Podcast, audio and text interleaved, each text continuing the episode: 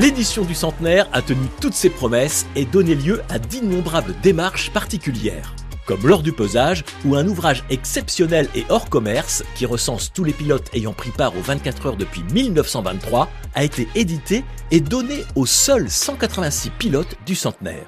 Jean-Luc Brémond, président de H24, l'association des chercheurs de l'histoire des 24 heures. C'est notre bébé. Alors les pilotes, on connaît tous les illustres euh, champions. Par contre, les, illustres inconnus, on ne les traite jamais. Et ils sont tous dans le livre des pauvres pilotes qui étaient totalement inconnus dans les années 25, 30, 40. Nous, on les a retracés. Ben voilà, on a fait euh, ce cadeau pour les pilotes. C'est vraiment que pour le centenaire. Alors il y a 3640 pilotes recensés. Recensés par ces chercheurs passionnés et amateurs qui ont leur site, évidemment. Il y a 24heures.fr, tenu par euh, Thierry Chargé, qui est un site où on retrouve toutes les voitures, tous les pilotes depuis 1923.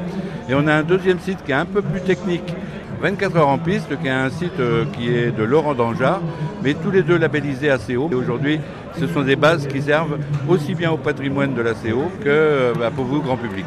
Voilà bien la magie du Mans, où se mêlent passionnés amateurs et professionnels. Du pesage, portons-nous à l'arrivée de la course avec un grand témoin. Jean-Marc Tessèdre est l'un des auteurs et surtout fondateurs de l'ouvrage annuel officiel des 24 heures. Il revient à chaud sur cette magnifique édition. Ah, c'est surtout qu'on a tout eu. La pluie, le soleil, euh, la, chaleur extrême, euh, des dépassements des fois un peu... Ouh, euh, peut avoir la chair de poule. Ça a marché, moi je trouve que c'était beau, il y avait du suspense, c'était beau. Je ne sais pas combien il y a eu de leaders successifs, mais je crois qu'il y a cinq marques qui ont pointé en tête. Ça, ça va être un record. Et les 24 heures, comment évoluent-elles?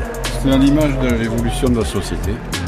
C'est-à-dire que ce qui était très simple autrefois est devenu très compliqué partout. Donc au Mans, 24 heures, mais dans la vie de tous les jours.